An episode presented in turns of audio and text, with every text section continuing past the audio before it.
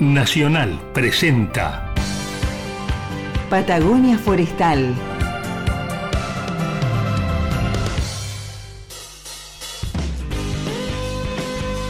Patagonia Forestal, un espacio de encuentro y diálogo para compartir saberes y miradas. Un territorio de ideas, proyectos con visión de futuro. Patagonia Forestal, un lugar para sentir la investigación, innovación y el desarrollo. Patagonia Forestal, un programa del CIEFAP.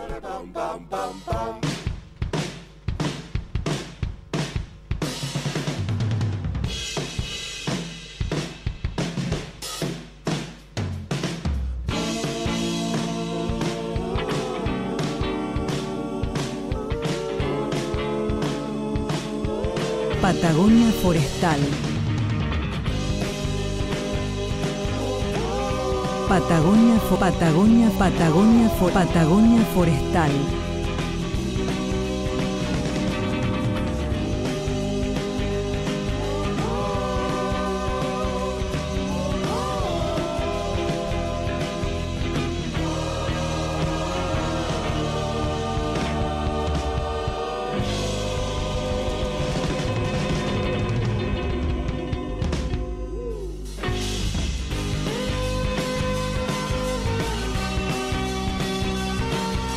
Patagonia, fo, Patagonia, fo, Patagonia Forestal.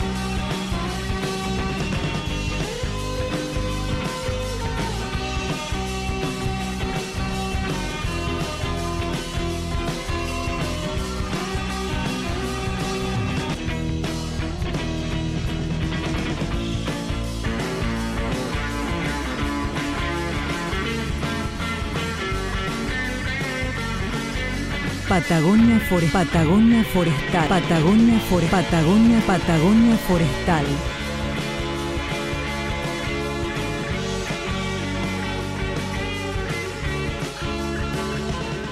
Buenas, buenas, buenas, buenas. Acá se está acomodando, se está sacando la campera, llegó corriendo, Don Gonda. En realidad no me la saqué la campera porque está medio fresco. Y viste que los viejitos nos tenemos que cuidar. Claro, Y está encima- muy bien. sí, sí, sí, Te queremos tener varios meses todavía. Ahí queda un poquito de invierno, aunque qué lindos días, ¿eh? Sí, bueno, fantásticos. Hay un poquito de viento, pero hay que pensarlo como anuncio de la primavera. Totalmente.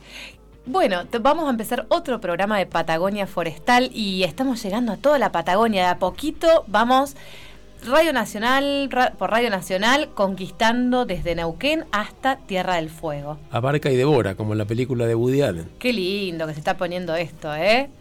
Bueno, ¿qué tenés para compartir hoy para arrancar este programa con un poco de ciencia, tecnología, innovación y desarrollo? Algo que se nos había pasado. ¿Qué? A ver. El día de la sobrecapacidad de la Tierra, que creo que lo hemos comentado el año pasado o el anterior. La sobrecapacidad de la Tierra. Sea, Sí, o también lo podéis decir, llamar Día del Default Ambiental, ya que la palabra default está tan de moda. A ver, ¿qué tiene que ver el default con la capacidad de la Tierra? Es algo muy sencillo. En números, digamos, básicamente la Tierra hay un día al año donde se han consumido todos los recursos biológicos que nos puede ofrecer. ¿te acordás? Y que de ahí en más ya nos empezamos a deudar, nos consumimos todo. Usamos el negativo. Exactamente. Y eso se produjo este año, el jueves 28 de julio. En realidad, hubo un frenate con la pandemia. Nosotros veníamos cada año teniendo más temprano este día, ¿cierto? De la sobrecapacidad de la Tierra. Eh, empezó hace do- tres años, esta estaba en, o- sí, dos o tres años, estaba en septiembre, agosto, julio, y ahora estábamos casi en junio, pero con el parate de la pandemia se mantuvo más o menos estable durante dos años y ahora se volvió a ser muy temprano, por lo tanto ocurrió eh, a, fin, a fin del mes pasado.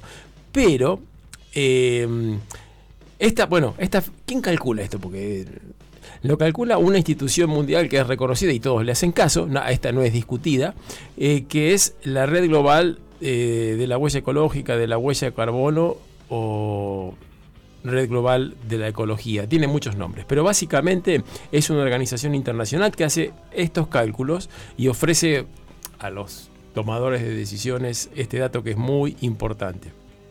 Básicamente compara la biocapacidad, como yo te decía a vos, lo que se puede Sí. generar por eh, el crecimiento natural de las plantas y de los animales y la demanda que tenemos como seres humanos.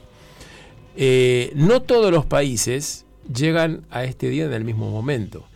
Por ejemplo, Qatar necesitaría nueve planetas para por su nivel de, de consumo y los pocos recursos que tiene, no solo que consume mucho, sino O que sea, es tiene un balance, Porque ¿no? está- sí, claro, está en el medio de un Debe desierto. haber. Exactamente, exactamente.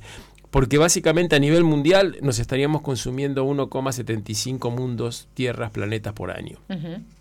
Entonces, como te decía, Qatar se consumiría nueve, se consume nueve planetas. Estados Unidos 5. España 2,8, ¿no es cierto?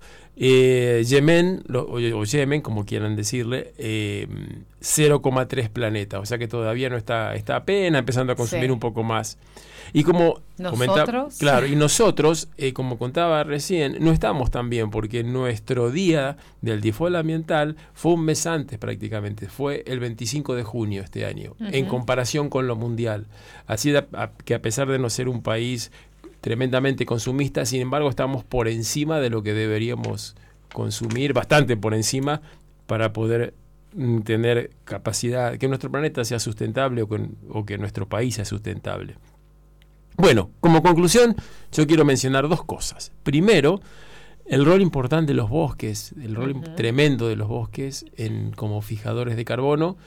Siempre yo remarco que cuando decimos que alguien se carbonizó o una persona, un objeto, es porque se le fue todo el agua y lo que queda, la ceniza es básicamente carbono, o sea, lo sólido nuestro es básicamente carbono. Y que además de ser útiles los bosques por fijar este exceso de carbono que hay en la atmósfera y que produce el calentamiento global, la madera como material es muchísimo más amigable con el ambiente porque si hago una mesa de madera, consumo muchísimo menos energía para construirla que si la hago de metal, de hierro, De plástico. eh, de plástico, de lo que fuera. Entonces, eso es algo que generalmente no se tiene en cuenta, pero es importante también por la escasez de energía y sabemos que el consumo de energía generalmente viene atado al consumo de combustibles fósiles que no son buenos o contribuyen en mucho para el calentamiento global.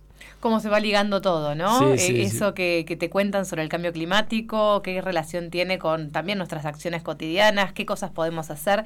Bueno, y esta está la conexión que vos hacías, ¿no? Con el tema del uso de la madera o, la madera como un bien noble y, y los bosques eh, contribuyendo a la reducción de, del calentamiento global, ¿no? Tal cual. Y la- aparte lo cálido de la madera, que es, eh, me parece que es, este, tenemos otra sensación cuando vemos algo de madera en comparación con algo que fuera de, de plástico o de hierro, es como más cálida. Los invitamos a que opinen, ¿qué tal? Si compartimos los teléfonos y nos cuentan ustedes qué piensan sobre esto. Sí, por eso eh, pueden comunicarse al histórico teléfono fijo 45900 y si no por WhatsApp lo pueden hacer al 40 44 66. Y para quienes nos escuchan mm, no en vivo, como lo está haciendo en este momento Chosmalal, que nos están escuchando en simultáneo, pero para que nos escuchan por ahí mañana o pasado en las emisoras de sus lugares, pueden dejarnos también sus mensajes en nuestro Facebook de el CIEFAP. Nos buscan como arroba CIEFAP y ahí nos pueden dejar sus mensajes y podemos incorporar temas y demás. ¿Qué te parece si arrancamos este programa con este tema musical y después vamos a conversar con una invitada especial? Ya está ansiosa por, por empezar a hablar con nosotros. Totalmente.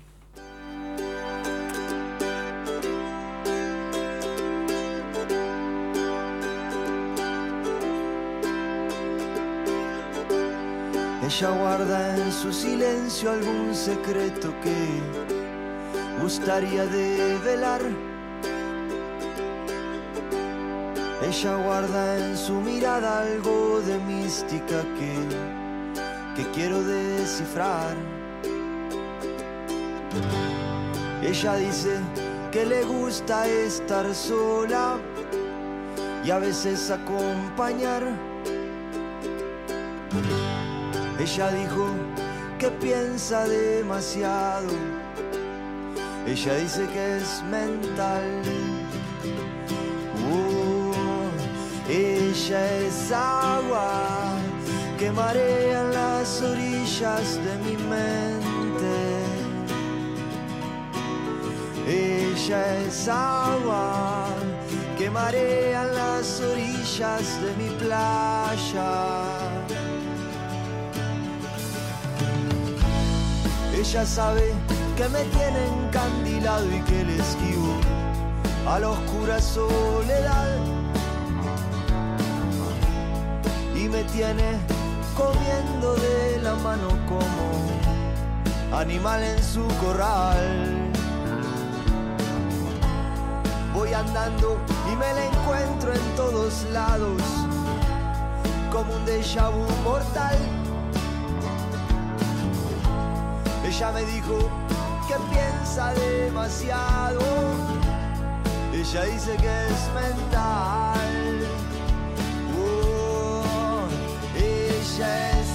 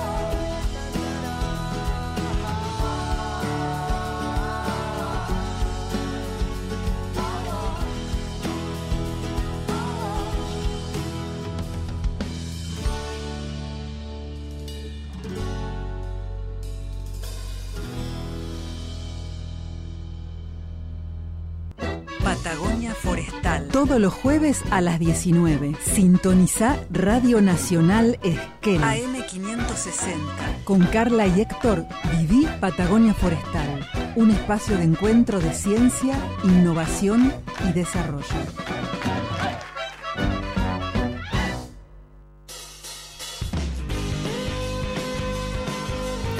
Aquí seguimos con Patagonia Forestal para toda la Patagonia, Héctor. Sí, cada vez tenemos más oyentes en distintos lugares, localidades de, de nuestra región.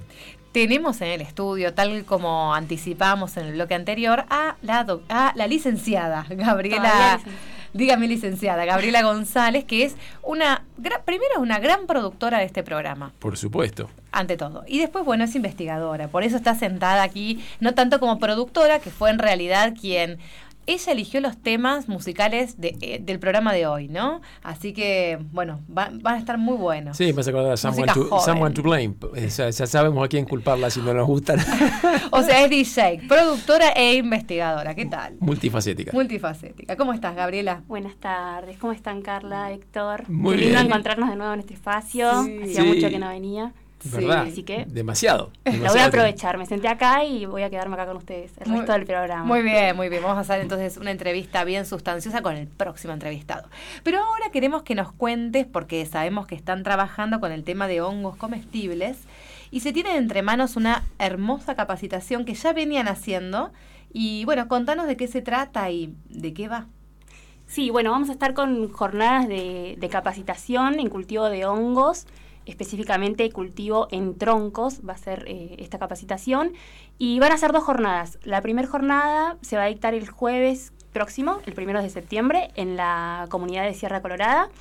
Y vamos a estar el viernes en la localidad de Trevelin, en el, en el espacio de la municipalidad de... no sé- Cultura. Sí, en el espacio de cultura. En el Salón Eh, de Cultura en, exacto. en la calle San Martín, el nuevo salón. Sí, El ahí. Centro Cultural. En el Centro Cultural vamos a estar dictando también el mismo taller eh, con la una modalidad similar, dando primero un abordaje teórico sobre introduciéndonos en el mundo de los hongos, dando a, a conocer sus características biológicas y después eh, focalizándonos más en el aprovechamiento y su cultivo y cómo de alguna manera podemos incorporar los hongos a, por ejemplo, la práctica cotidiana de la huerta o el invernáculo. Por ahí va. Y justamente ahí va el punto. Esto, los hongos se pueden cultivar al igual que uno piensa, no sé, sembrar una lechuga, sembrar una... En esta época uno piensa, ¿qué voy a poner? ¿Cómo voy a prepararme al másigo? ¿Cómo es? Bueno, un poco de ahí, por ahí viene el curso, ¿no? Vamos a trabajar específicamente con un hongo que se llama Pleurotus ostratus, eh, que también es muy conocido como gírgolas, muchas veces en algunas verdulerías lo podemos encontrar. Eh, y se trata, eh, este hongo es particularmente interesante porque se puede cultivar de manera muy fácil y con una baja inversión, digamos que no tiene mucho costo y podemos justamente, como decía antes, de alguna forma incorporarlo a las tareas culturales de la huerta, por ejemplo. Eh, entonces, esta es una época apropiada para preparar los troncos, inocularlos y poder eh, contar con fructificaciones, con hongos, para poder consumir en el otoño, que es la época en donde fructifican. Es preparar entonces todo para tener los frutos en el otoño. Cuando hablas de inocular, ¿de qué se trata? Porque mm, los quienes nos escuchan deben estar pensando de qué me está hablando. Yo sé sembrar, sé preparar la tierra. Bueno, el cultivo tiene eh, diferentes etapas. Eh, primero lo que hacemos es, justamente cuando hablamos de troncos, es, eh, bueno, hacernos de esos troncos, eh, que tienen que cumplir con ciertas características particulares. Usamos siempre maderas blancas, maderas blandas, que pueden ser eh, de sauce, álamos y por lo general salicáceas, eh, que vamos a cortar y que vamos a eh, tener preparados al momento de meterles el hongo. ¿sí? Inocular es eso, es sembrar de alguna forma el hongo dentro del tronco para que pueda desarrollarse. O sea, lo que hace el hongo es alimentarse básicamente de los compuestos lignocelulosicos de la madera, lignina y celulosa, los degrada y de esa forma crece y se desarrolla. Entonces, eh, en eso consta más o menos la inoculación. Y estos hongos son uno de los más comunes, bastante populares en lo que tiene que ver con la cocina, ¿no es cierto? Sí, restaurantes bueno, es un hongo, eh, el pleur- eh, las gírgolas son el tercer hongo que más se cultiva a nivel mundial, Ah, después de los champiñones y del el shiitake. ¿El shiitake eh, es, más popular que, que las gírgolas? Sí, Mira, sobre todo en los países asiáticos. mira vos. Claro, y esos son los que suman. Sí, claro. Eh, che, y el, el pleurotus es el que tiene, escuchá, ¿eh? A Las ver. laminillas decurrentes. Exacto, esa ¿Cómo es una sabés, característica. Igual que, la, igual que el Austrobacillus statum, una especie Sí, nativa. el Austrofacillus. Muy No, bien. no, me estoy, Estuvo estudiando para la entrevista. no, no, re- me estoy actu- actualizando con el tema de la, de la fotografía, me- no me queda otra que estudiar. Gabriela, ¿qué se necesita para poder asistir al curso? Eh, bueno, el curso de Sierra Colorada, que es el que se dicta el jueves, está más enmarcado dentro del proyecto de Argentina contra el hambre, eh, que es un proyecto que eh, a nivel regional que están involucradas tres provincias, entre ellas Chubut. eh, que busca de alguna forma que las comunidades hagan un aprovechamiento de los hongos comestibles eh, no solo los que podemos cultivar, sino aquellos también que son silvestres y que podemos Mm. obtener directamente de la naturaleza. Entonces ese está más vinculado a, a- a que la comunidad pueda acercarse, la comunidad de Sierra y del Lago Rosario.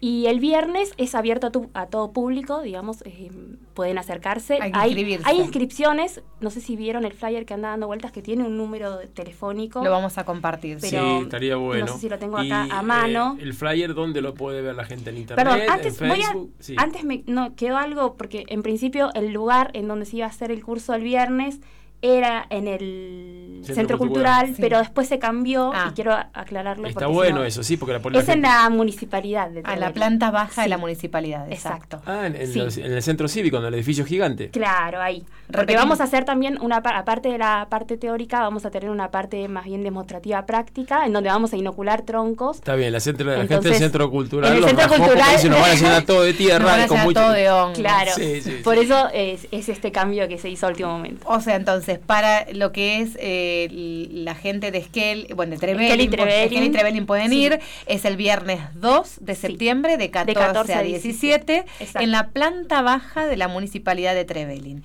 Y hay un número para inscripciones que es el 02945 650705. Igual vamos a difundir en las redes del CIEFAP el flyer y está dando vueltas por todos los eh, las redes también del Sí. municipio y demás. Ajá, y si alguien no alcanza a inscribirse, puede ir directamente sin haberse... Sí, yo creo que sí. Mientras den la capacidad de- del espacio del lugar, eh, no va a haber problema. ¿Sabes para cuánta gente? Eh, nos habían dicho desde el municipio unas 30 personas, pero Ah. bueno. Bueno, así veremos. que Sí, vayan anotándose Sí. porque es muy... Debo confesar, yo hice un curso de estos. Bueno, eh, Gabriela, estás trabajando junto con Juan Monjes, Sí. que trabaja allí en el laboratorio de blancos. Y Claro, el curso lo vamos a dictar, sí, junto con Juan, que es el técnico que trabaja en el laboratorio de blanco del CIEFAP, y Yamila, que es también una becaria doctoral recientemente incorporada, ingeniera en alimentos, así que vamos a darle un, barda- un abordaje bastante integral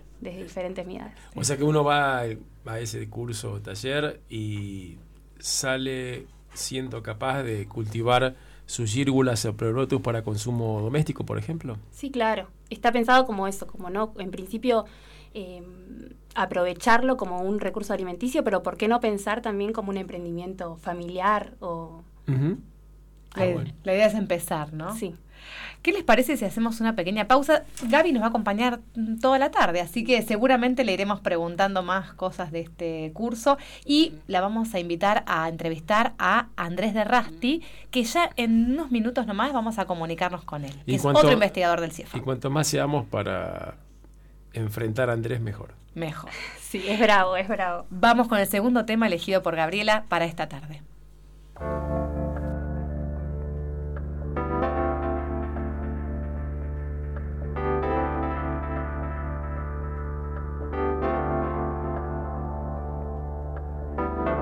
Te amo y te amo y te amo, amor. No me importa decirlo así.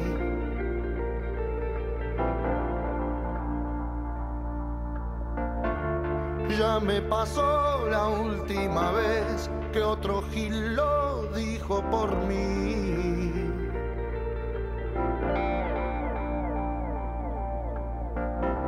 No quiero dejar pasar liberación tan esencial.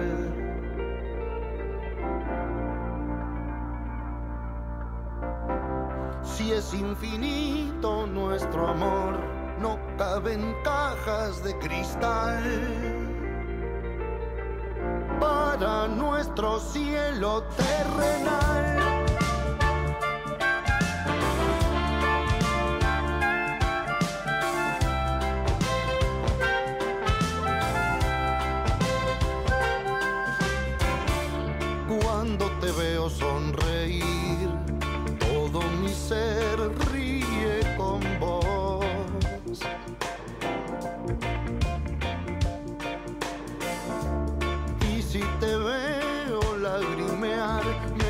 la desesperación.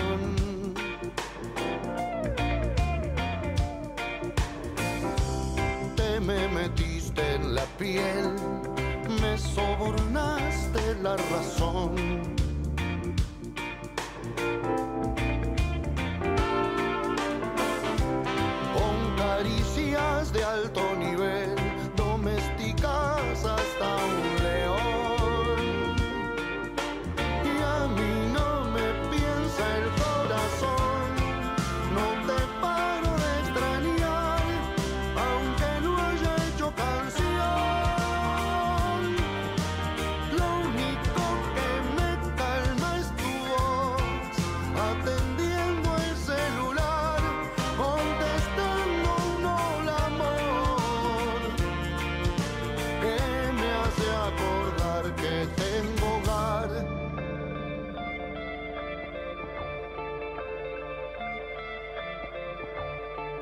Rompecabezas de amor, habla el silencio por los dos.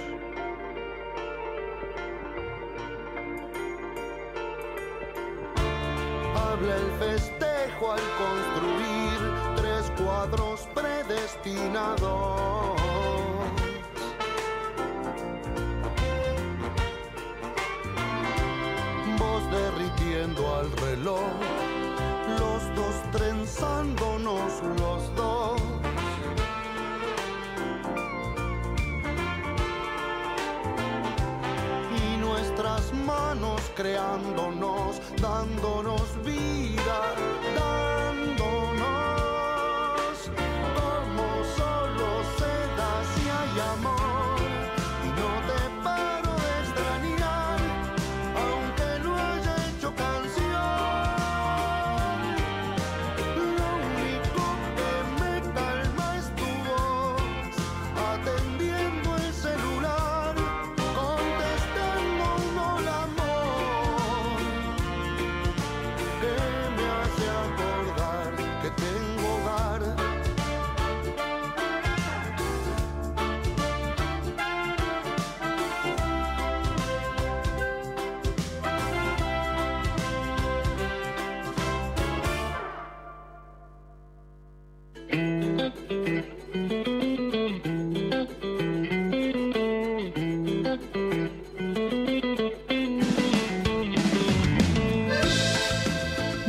buenos temas, ¿eh? Hoy le han sacado ahí los temas musicales, los agarró la batuta Gabriela, la DJ Ga- Gabriela.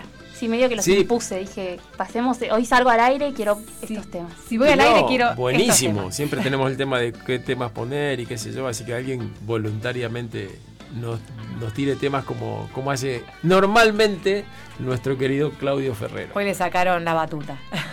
bueno, ¿qué tal si vamos a conversar con eh, el doctor Andrés de Rasti? Él también es investigador del CIEFAP y colega aquí de, de Gabriela. ¿Cómo estás, Andrés?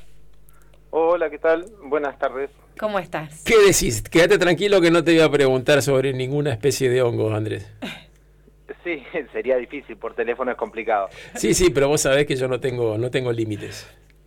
Bueno, a, Gabriel, eh, a, a Gabriela, a Andrés lo, lo invitamos para conversar. Bueno, ¿cómo es trabajar dentro del CIEFAP un día como investigador? Él es eh, investigador y personal de apoyo, ¿no? De CONICET, trabajando codo a codo con toda esa cantidad de investigadores que trabajan en el área de fitopatología eh, y microbiología aplicada del CIEFAP. Contanos, Andrés, ¿cómo, ¿cómo es un día dentro del laboratorio o fuera del laboratorio? Eh, bueno, bien, como vos decís, digamos, eh, los días son bastante, digamos, variables de acuerdo en general la estación del, del año. Hay épocas en las que se trabaja en el laboratorio y hay épocas en las que se trabaja directamente en el campo. Eh, el trabajo de laboratorio, en general uno trata de asistir a los distintos investigadores con los distintos trabajos. Eh, yo por ahí me, mi tarea, digamos, eh, específica es un poco el mantenimiento de los equipos, que funcionen bien. A veces eh, nosotros trabajamos con microbiología, que es eh, cultivar organismos, con lo cual preparo medios de cultivo. También asisto en aislar estos organismos, o sea, eh, aislarlos de la naturaleza y cultivarlos en medios sintéticos. Eso tiene sus técnicas también, eso es parte de mi trabajo. Y ahora que, digamos, está bastante de moda, hacemos mucho identificación mediante técnicas de PCR, que ahora mucha gente escuchó por ahí la palabra PCR Sí. con el tema de la pandemia, Sí. que es, eh, son técnicas moleculares que nos permiten eh, identificar organismos de, de una forma muy certera, digamos.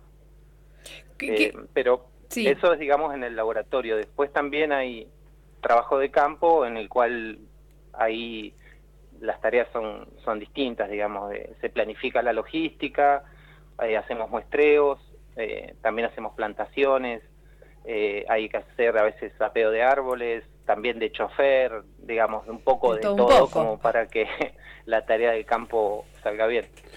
Sí, y eh, bueno, yo te veo todos los días andar de acá para allá y hablando con, con los investigadores y casi que medio a veces como diciéndole lo que tienen que hacer.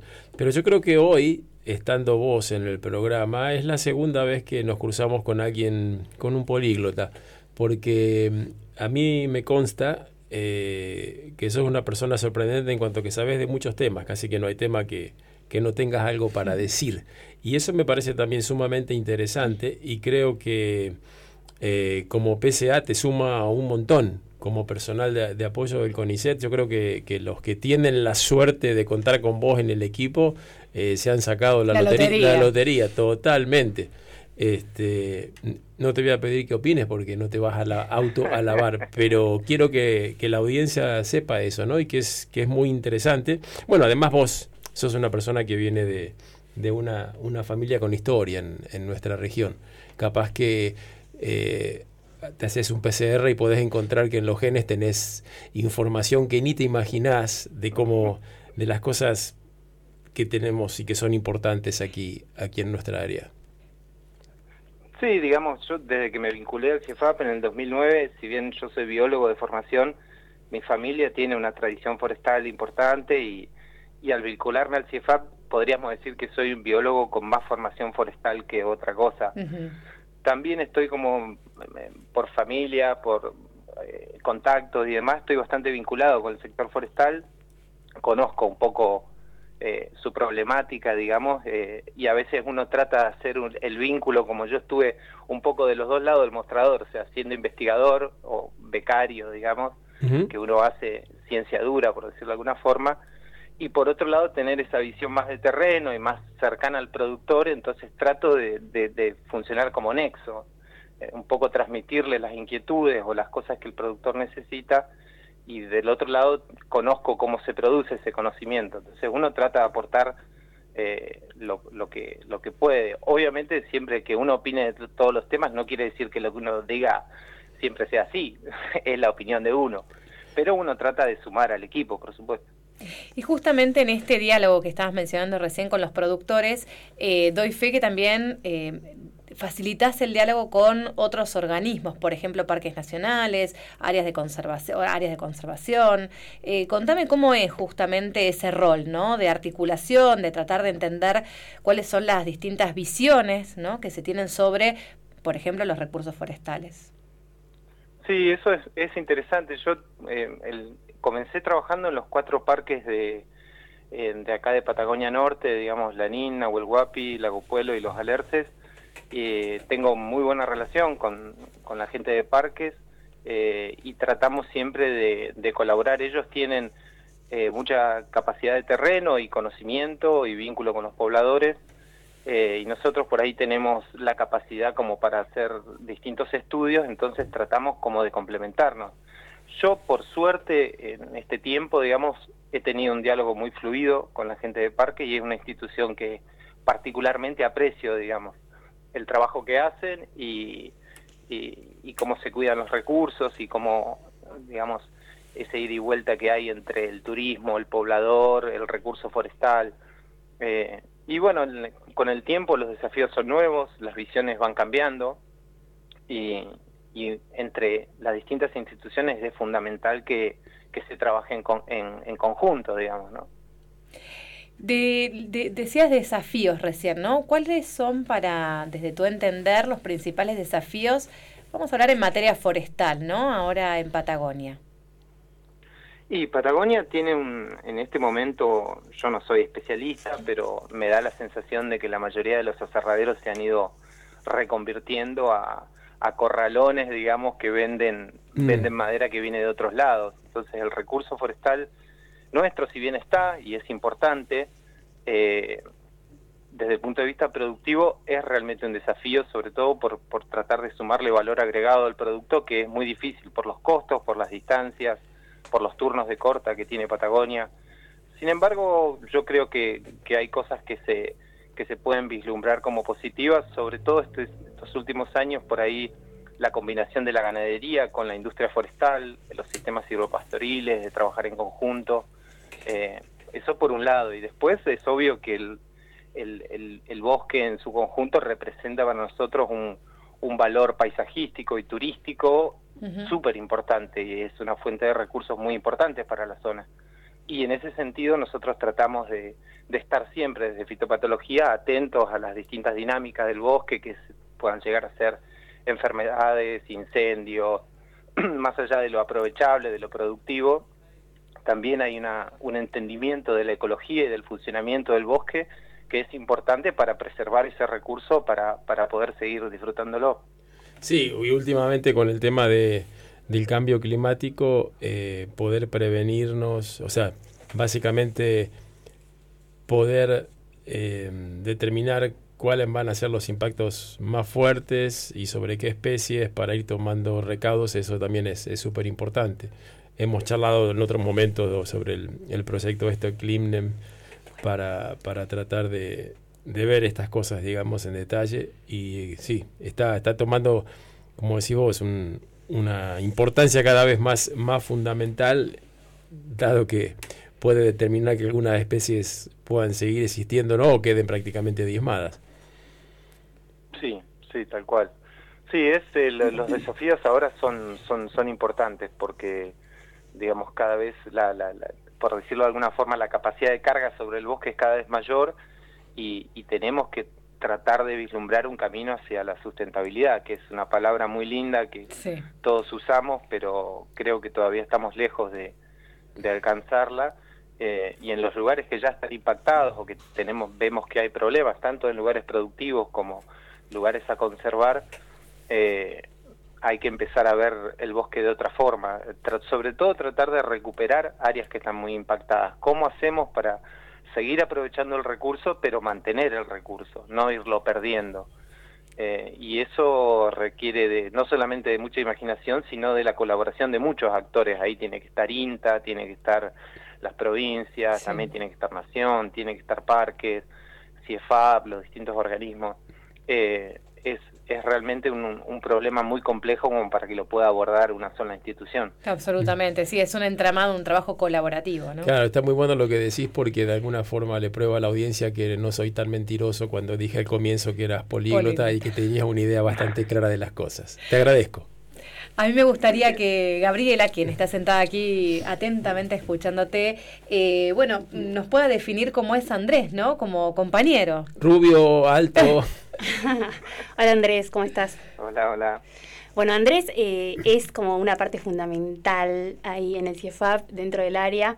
Eh, no sé, podés buscarlo desde para encontrar alguna cosa en el laboratorio, desde preguntarle dónde están las pipetas o los tips, hasta que te diseñe o te ayude en el diseño de un experimento. Así que estamos todos muy agradecidos con su presencia y con su ayuda siempre. Doy fe de eso porque en, en la oficina que comparte con, con otros investigadores hay un cartelito que dice Andrés no está, porque cada dos minutos viene alguien a buscarlo para que le solucione claro. un problema. Es así, sí, tal cual.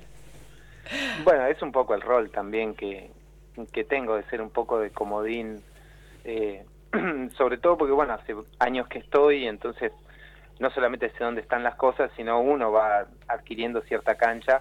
eh, pero bueno, después uno ve pasar, viene gente nueva, la cual requiere de la ayuda del técnico, y después uno ve gente como Gabriela o, otros chicos y chicas que están terminando y ya se manejan prácticamente solas eh, o solos, trabajan con, con mucha seriedad y, y el grupo de trabajo funciona bien y eso es fundamental en cualquier, ya sea de una panadería a, a, a cualquier establecimiento, el grupo de trabajo es fundamental y eso por suerte eh, en CIEFAP funciona muy bien. Absolutamente. Sí, y, y siguen trayendo constantemente artefactos cada vez más raros, más estrambóticos. Ya a veces te veo desarmándolo y tenés una cantidad de, de piezas ahí desparramadas. Yo digo, uy, lo va a volver a poder armar. Y generalmente te sale bien.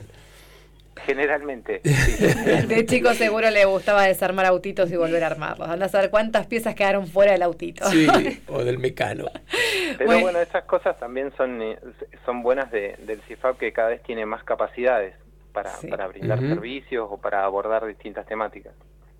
Andrés, gracias por compartirnos un poco, un pe- un pedacito de tus días Sí. y, y bueno, y contarnos cómo se hace ciencia, ¿no? Que es algo eh, muy cercano a las personas, ¿no? Que todos estamos involucrados y, y de qué manera, ¿no? De esta manera articulada, con, con humildad y bueno, conversar con un políglota por segunda vez en mi vida, la verdad que ha sido un placer.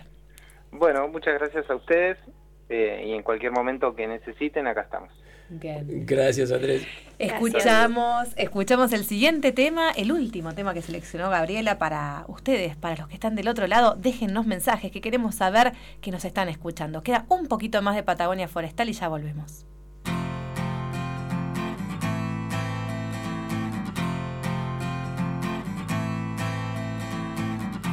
Hoy asume lo que venga, sea para bien o todo mal. Y aunque pierda lo que tenga, se va a morder para aguantar. Hoy que claro ve las cosas que ayer no vio ni va a exigir. Sobre su pena se posa, quiere entender para seguir. Llega la batalla y contra él estalla. Algún día va a escampar. Y como sale de esta, quiere la respuesta. Sabe que no es escapar. Hoy qué raro que lo miran. Se pone en pie y quiere hablar. Y a su boca se le olvida lo que una vez quiso explicar. Su paciencia va a montar todo un circo para verlo desfilar. Al dolor que supo ser y al que ahora ya no quiere ver volver.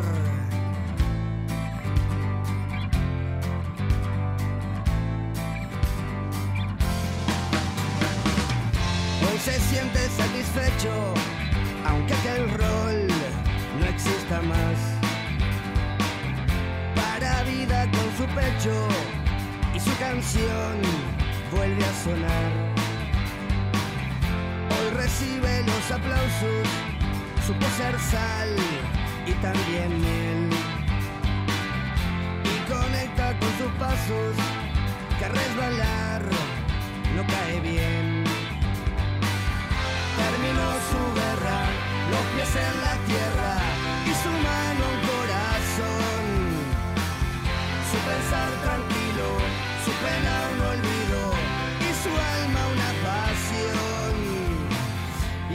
asume lo que venga, sea para bien o todo mal. Y aunque pierda lo que tenga, se va a morder para aguantar. Su paciencia va a montar todo un circo para verlo desfilar. Al dolor que supo ser y al que ahora ya no quiere ver volver.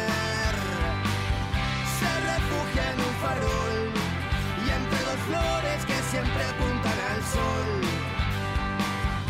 Así cruza su pared, me sonríe y rompe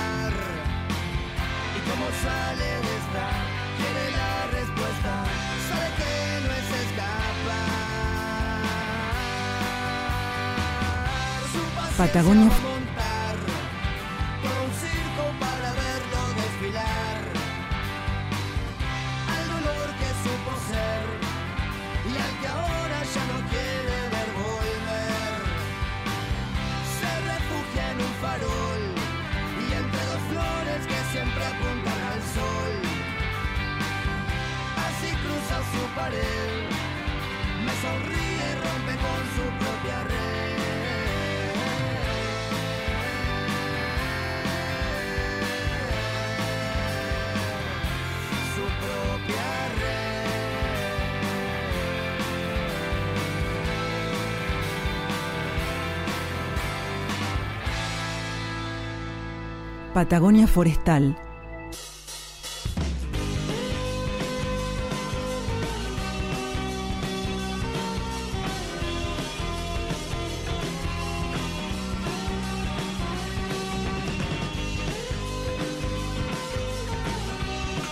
Ah, ahora va.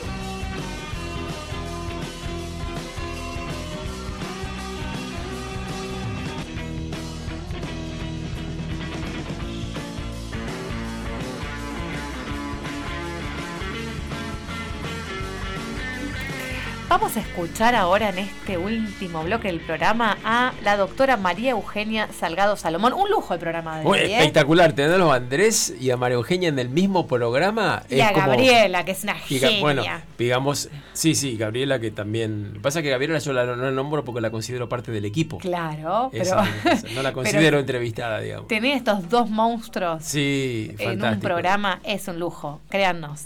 ¿La escuchamos? Bueno, hace un par de años empezamos con un proyecto que tiene que ver con la producción de bioinoculantes que pudieran ayudar al desempeño del ciprés de las cordilleras en, aquellos bosques donde está afectado por Phytophthora trocedri, conocida como el mal del ciprés. Eh, este proyecto empezó de manera fortuita, muchas buenas ideas nacen de manera fortuita. Eh, nosotros empezamos a trabajar con unas plantas, con unos alumnos, básicamente para enseñarles técnicas y resultó que encontramos algo que era distinto, que, eh, que no sabíamos qué era, que no había sido descrito antes, y era que teníamos una gran colonización de micorrizas. ¿Se acuerdan que las micorrizas son estos hongos benéficos que ayudan al desarrollo de las plantas, que no estaban cuando la planta no estaba enferma? Bueno, nosotros dijimos esto tiene que ver con todos los daños que la fitóftora le produce al árbol. Empezamos a investigar y resulta que cuando empezamos a, a ahondar hay muchísimas cosas que no sabemos de estos órganos simbiontes, pero que cumplen un rol fundamental aparentemente en la supervivencia de las plantas.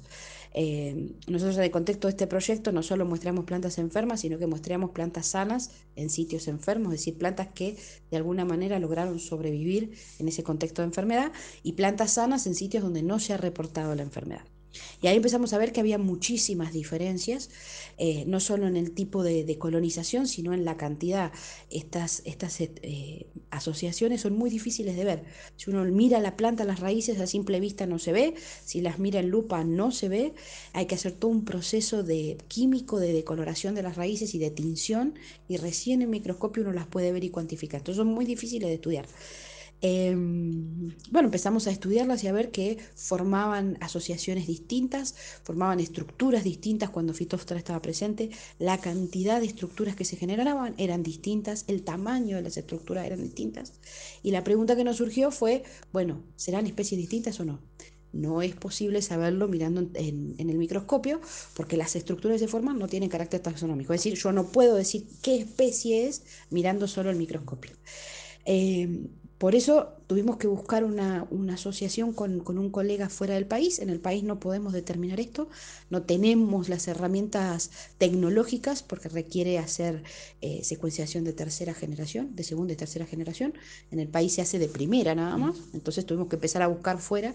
Eso es un procedimiento muy costoso, entonces también necesitábamos ayudarnos con algunos subsidios y cosas eh, en dólares, básicamente. Eh, y bueno, de esto surgió una colaboración con el doctor Soren Rosenhal eh, de la Universidad de Copenhague en Dinamarca. Él, bueno, al contarle el proyecto y en qué veníamos trabajando, le entusiasmó mucho. Su equipo ya trabaja con, con este tipo de técnicas.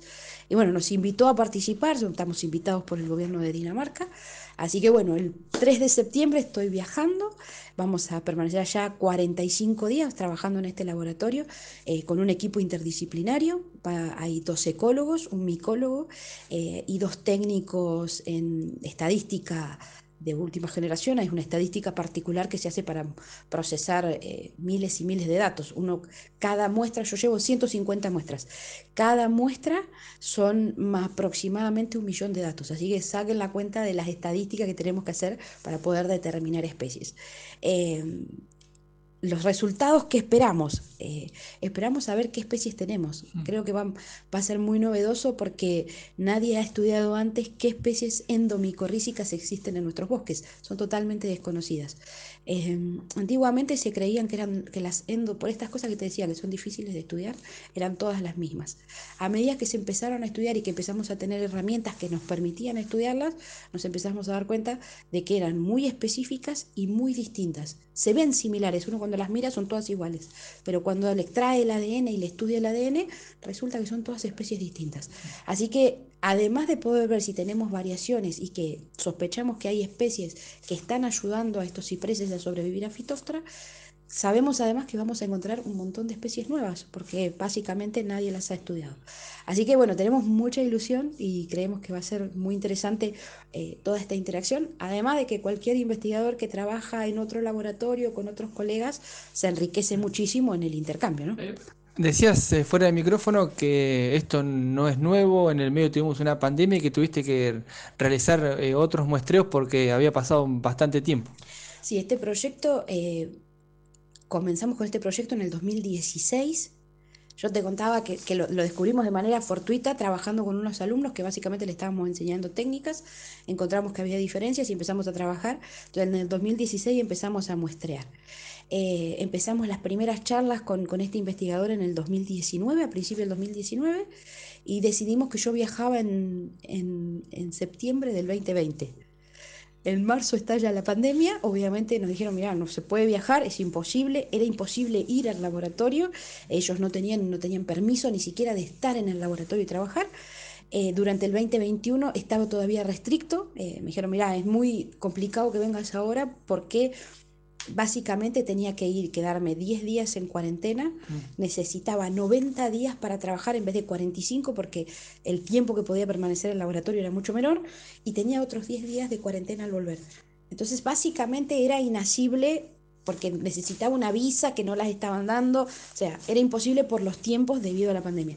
Este año ya con las vacunaciones y todo, Dinamarca no tiene restricciones y nosotros podemos viajar, así que bueno, eh, lo pudimos, pudimos concretarlo este año. ¿Qué pasa? De la fecha de la primer, del primer muestreo a este año pasaron 7, 8 años. La metagenómica de tercera generación es muy potente. Creemos que podemos llegar a obtener eh, algunos resultados, pero puede ser que no. Porque bueno, pasaron muchos años y el material está frisado, está congelado, detenido en el tiempo. Así que volvimos a muestrear, volvimos a, los mismos sitios, volvimos a tomar datos. Eh, fue muy interesante porque pudimos remonitorear. En el contexto de este proyecto habíamos descubierto lugares nuevos donde no estaba reportada la fitóftora. Bueno, en este remuestreo volvimos a encontrar otros, así que enriquecimos nuestros datos, buscamos datos nuevos. Eh, entonces, bueno, obviamente nuestro muestreo se amplió y tenemos un progreso en el tiempo, que eso también enriquece después cuando uno tiene que hablar de la fenología de una enfermedad. Entonces eso también enriqueció el trabajo. Eh, así que bueno, estamos con, con todo ese, ese, esos trámites. Realmente eh, sacar las muestras del país es muy, eh, es, es, muy dificultoso. Mucha burocracia. sí, a ver, es muy importante hacer todos estos papeles porque tiene que ver con la soberanía genética del país. Entonces hay que respetar todo este protocolo. Es muy importante porque eso hace que nuestro país no pierda sus recursos genéticos. Así que eso tiene un montón de pasos. Hay que, bueno, obviamente tener permisos de muestreo, eso siempre.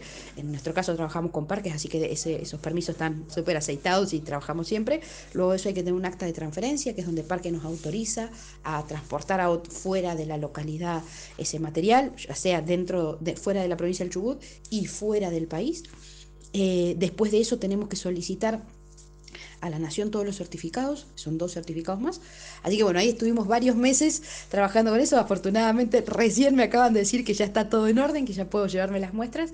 Así que bueno, estamos muy contentos porque creemos que va a ser un gran avance y además eh, personalmente creo que, que es algo que pone al CIEFAP en un lugar nuevo, una colaboración nueva eh, con, con, un laboratorio de renombre a nivel mundial. Entonces creo que bueno que también nos vincula desde otro lugar eh, con, con, con, grupos de trabajo muy reconocidos a nivel, a nivel mundial. Mm. Así que creo que sí, muy interesante también de lo personal por todo lo que voy a aprender, pero también institucional porque nos vincula con gente muy reconocida.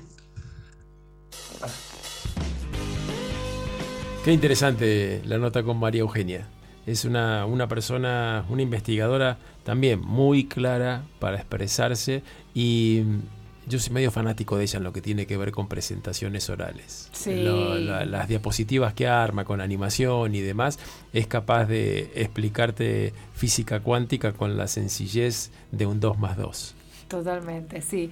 Bueno, le deseamos muchos éxitos, 45 días aprendiendo y todo lo que va a traer para compartir con, con nosotros, ¿no? Y las experiencias de, de, conocer nuevos lugares, otros países, eso siempre suma mucho. Héctor, como decía al comienzo de este programa, nos están escuchando de Chosmalal, eh, muy pronto en Comodoro, Río Turbio en Santa Cruz, pronto en Bariloche en Río Negro, Gregores en Santa Cruz, también en Ushuaia, Bolsón, Río Grande, Perito Moreno eh, Río Mayo, Viedma, Jacobasi, en Neuquén, Calafate, San Martín, todavía también estamos ahí en tratativas, uh -huh. FM El Valle Trevelin, que no es Radio Nacional, pero nos acompañan, y Radio Nacional de la Universidad Nacional de Tierra del Fuego. Así con el pipip de las noticias nos vamos y los invitamos en próximos programas a escuchar esto que es Patagonia Forestal. No nos dejen solos, en siete días nos encontramos nuevamente.